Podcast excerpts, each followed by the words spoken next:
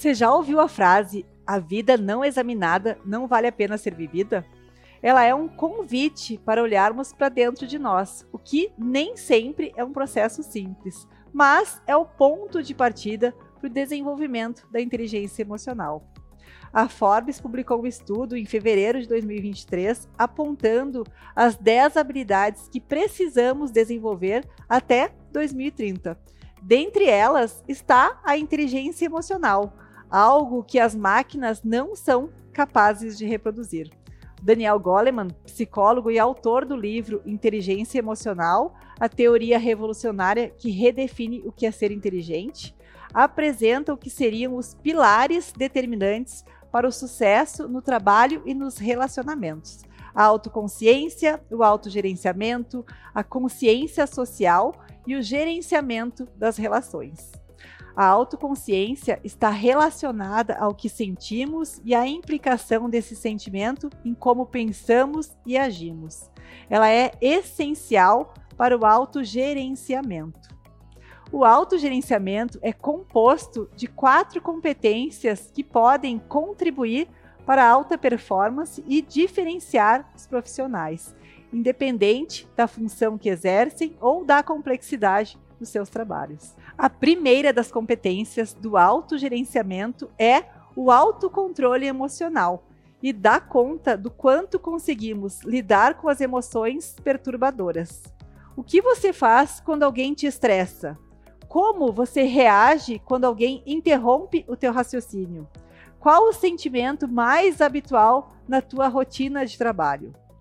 Saiba que a resiliência é um indicativo de autocontrole emocional e que uma das formas de desenvolver a resiliência é a autorregulação, que é a capacidade de acalmar pensamentos, fisiologia e reações, de estabelecer objetivos. A segunda competência do autogerenciamento é a adaptabilidade e diz das pessoas que conseguem lidar com qualquer situação com a leitura rápida do cenário e a melhor adaptação a ele. A Susan David, psicóloga e professora da Escola de Medicina de Harvard, descobriu que, por mais inteligentes que as pessoas sejam, é a maneira como lidam com o seu mundo que determina o quão serão felizes e bem-sucedidas. Em seu livro Agilidade Emocional, a Susan apresenta como enfrentar emoções difíceis e desenvolver agilidade emocional, passando por, primeiro, sentir-se à vontade, segundo, agir conforme os seus valores, terceiro, aceitar o desconforto, quarto, encarar as emoções difíceis, quinto, perguntar-se qual é a função da emoção que estou sentindo. Sexto, não falsificar emoções. Sétimo, ouvir a pulsação do porquê essa emoção está presente. E oitavo, rotular as emoções. Confere aqui um trechinho do bate-papo de lançamento do livro Agilidade Emocional. Emotional agility fundamentally is about being able to create space between stimulus and response so that we can bring other parts of ourselves to our lives. So that we can bring our intentions and our values and so that we can parent and relate to ourselves and to others in a way that is more connected, more conscious and more values aligned rather than kind of running around world, the, the world on autopilot in our busyness um, and in pushing aside stuff that feels uncomfortable. So, you know, what is emotional agility? Emotional agility is about being able to be with uh, all of our emotions, all of our thoughts, even if they feel uncomfortable. And I'll explain why lately, but it's about being able to be with all of our emotions with uh, courage and curiosity and compassion and still to take steps that are values aligned, even if those steps are uncomfortable for us, because often in the space of discomfort, that's where we find our most meaningful growth.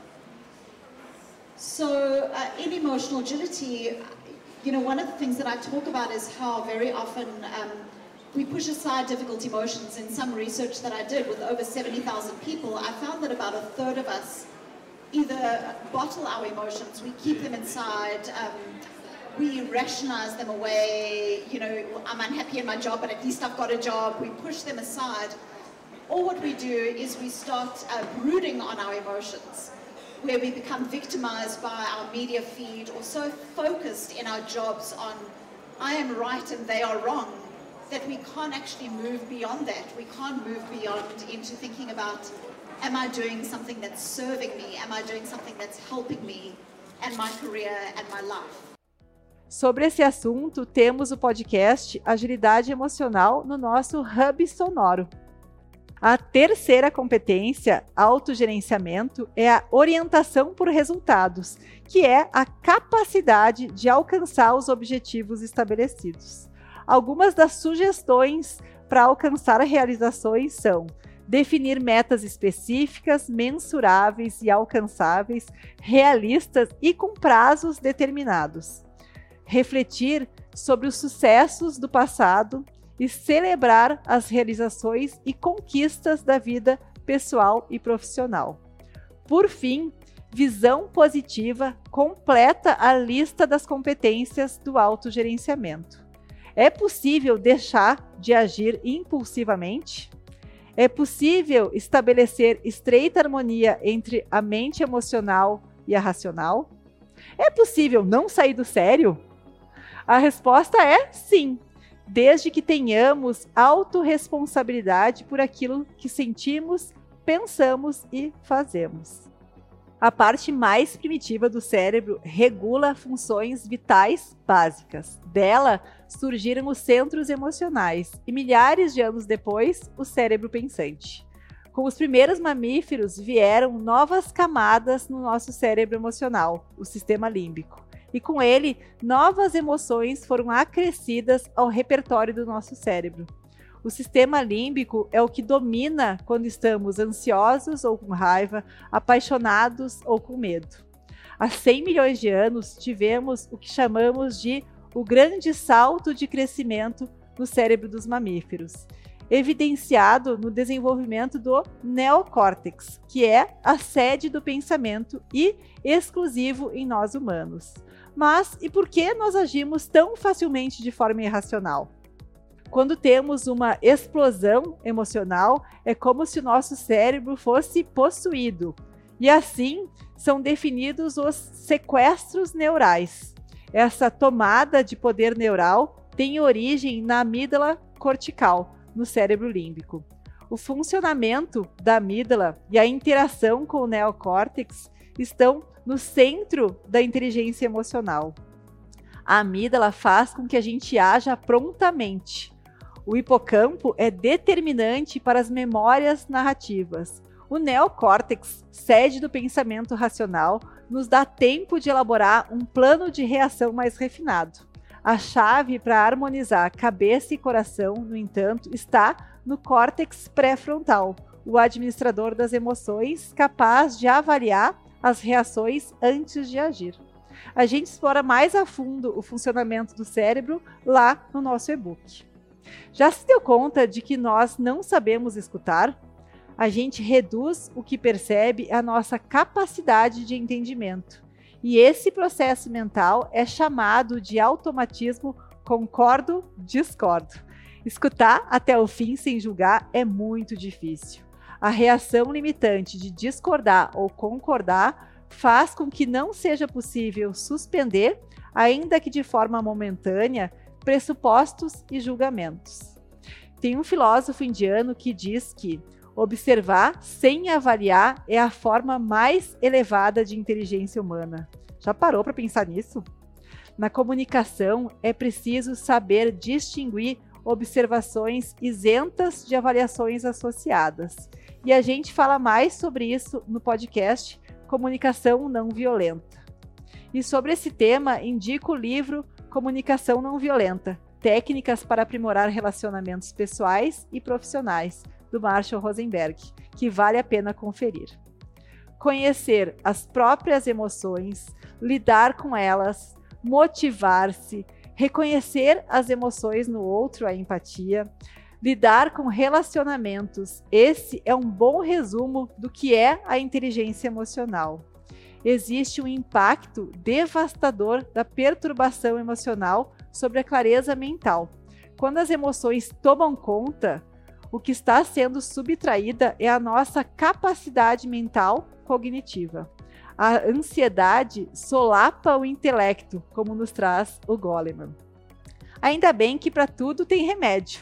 Do outro lado, estados de espírito positivos aumentam a capacidade de pensar e de encontrar soluções para os problemas. A esperança, para além da visão otimista, oferece conforto na aflição e viabiliza a crença de que se tem os meios para atingir quaisquer metas. Otimismo é um grande motivador.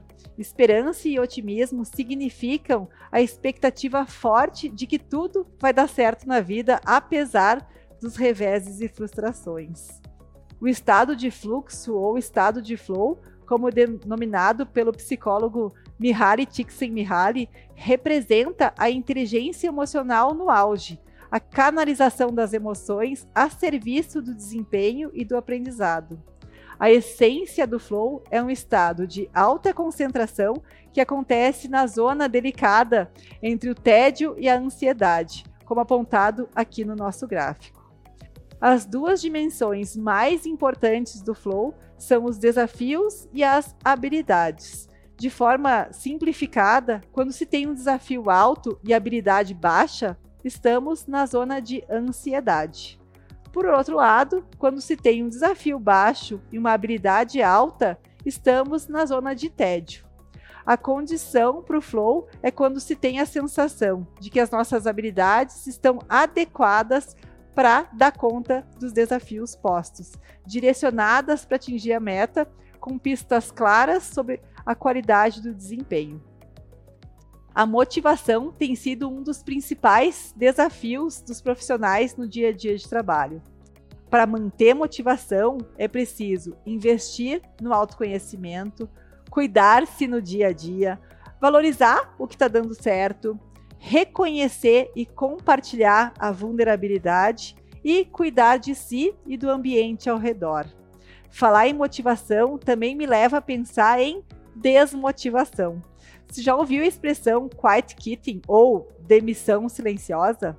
A palavra viralizou entre os profissionais de gestão de pessoas. Segundo dados de pesquisa, 52% dos executivos dizem identificar trabalhadores da sua empresa aderindo ao movimento da demissão silenciosa, que diz respeito àqueles que deixam de se esforçar para ir além do trabalho. E o assunto também surgiu como uma abordagem a uma nova face do desengajamento. Infelizmente, com o desemprego em alta por aqui no Brasil, os funcionários desengajados correm um risco maior de serem substituídos por outros mais engajados. Isso, de forma alguma, quer dizer que tenhamos que trabalhar até a exaustão ou o burnout, mas quer dizer que fazer o mínimo não vai ser mais o suficiente motivação, automotivação, flow ou estado de fluxo, desengajamento ou engajamento, demissão silenciosa. O recado que fica é: seja cuidadoso consigo e com a sua carreira, buscando o equilíbrio sempre. O conteúdo dessa videoaula é aprofundado nos livros Inteligência Emocional, a teoria revolucionária que redefine o que é ser inteligente, comunicação não violenta, técnicas para aprimorar relacionamentos pessoais e profissionais. Sobre esse tema, convido você a saber mais ouvindo o podcast Agilidade Emocional, com a participação da Cleo Fischer, e o podcast Comunicação Não Violenta, com a nossa convidada Fabiana Becker. Duas super profissionais que contribuirão muito no aprofundamento do teu aprendizado. O próximo vídeo irá abordar sobre as competências pessoais e sociais, aspectos intrapessoais e interpessoais, e também as forças de caráter. Ficou curioso ou curiosa? Corre lá, não dá para perder.